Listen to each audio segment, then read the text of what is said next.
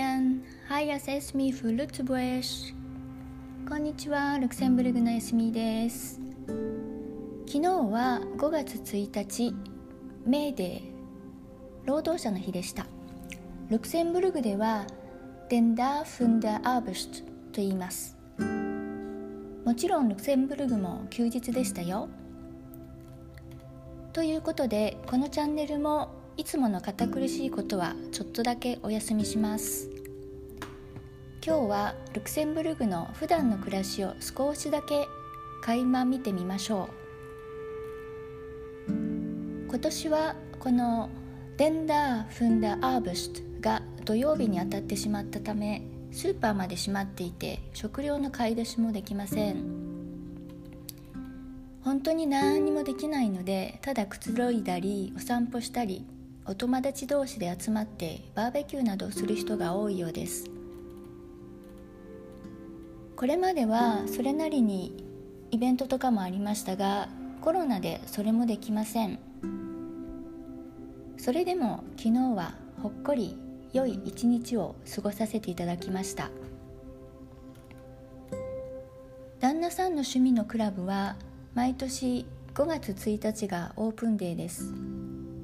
いつもは一般の方も参加できてほのぼのとしたイベントになるのですが去年も今年もメンバーのみそっけないですね。それでもお昼にはバーベキューをしてお肉とビールのお祭りとなりました。メンバーの妻である私も参加させていただきました。別にお手伝いすることもなくじゃあ何時に来てねと言われてはーいと言ってみたらバーベキューの火が起こっているどころかお肉もほぼ焼けていて選ぶだけでした。なんて贅沢な申し訳ないぐらいです。たくさんいただきましたよ。でも昨日は本当にお肉とパンだけ。バゲットにポーンとお肉を挟んでマスタードをたっぷりかけて大きな口を開けていただきますっていう感じです。サラダとかお惣菜とかデザートとか一切ありませんでした。本当にお肉とパンだけ。あとはビール。そっけないけどシンプルでほのぼのとしてますよね。ルクセンブルグのビールは結構美味しいですよ。メインは3社あってボッファーディンとディケッシュとバタン。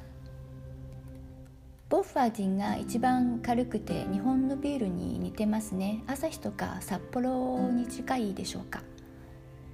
ディケッシュはそれよりちょっと濃いめ。キリンよりちょっと濃い感じですね。もう一つはバタン。これはベルギーの濃いビールに似てます。私はもっぱらボッファーディンです。と言っても日頃はビールよりはワインが多いですね。でも昨日はディケーシュのビールしかありませんでした。あとはソフトドリンク。そんなこんなで皆さんとたわいのないお話をしながら過ごしました。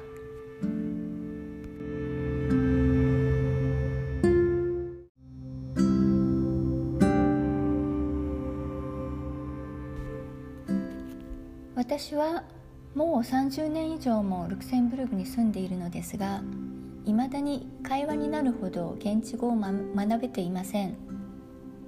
なので皆さんとの会話はフランス語になるのですがどうしても切り替えていただく必要があるので一人でポツンとしていることも多かったりします。ルクセンブルク語って難しいんですよ。なんて言い訳をしているわけではないのですが何が難しいって文法がしっかりしていないのです。というか今は辞書もあるし文法も明確にしたみたいです。が私がついた30年前はルクセンブルク語は公用語でもありませんでした。公用語はフランス語だったのです。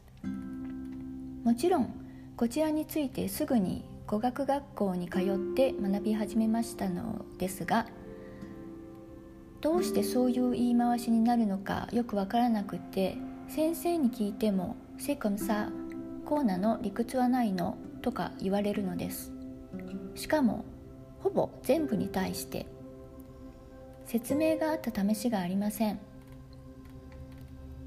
家に帰って旦那さんに聞いてもなんか違うこと言ってるしその家族に聞いてもみんな違うこと言うのです。これじゃ何を覚えたらいいかわからないですよね。正式文書はドイツ語とフランス語だしスーパーのレジのほとんどはフランス人で逆にルクセンブルク語なんか使えなかったりします。用事があればルクセンブルク人はみんなフランス語話せるので生活に必須ではありません。職場でも必要ないです。ということで随分前に挫折してしまいました。ちょっと話題がそれてしまいましたね。すみません。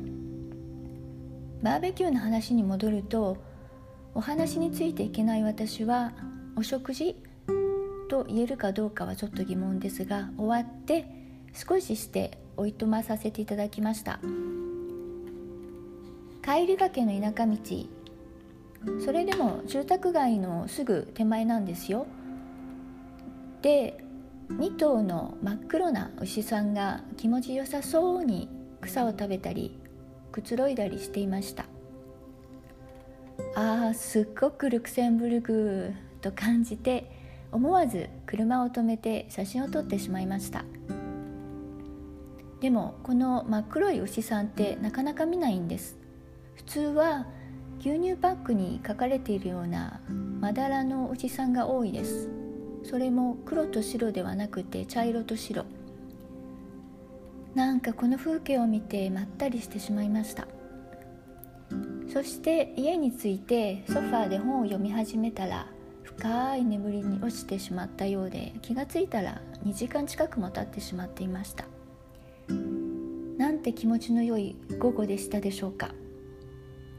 そして起きたら少しアドミン系の用事を片付けてしまっていつもより少し早めのアペリティフタイムに突入しました。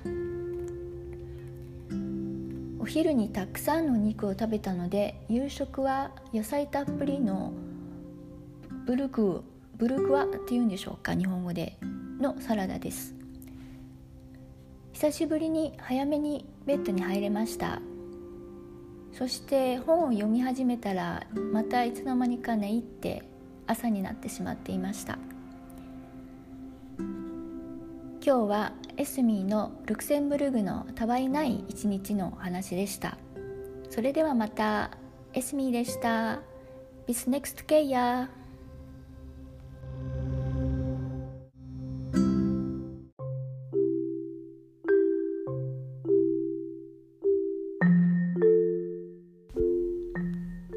今日も最後までお付き合いいただきましてありがとうございます。このチャンネルでは未来の美しい暮らしのために役立つ情報をお届けしていきたいと思っています。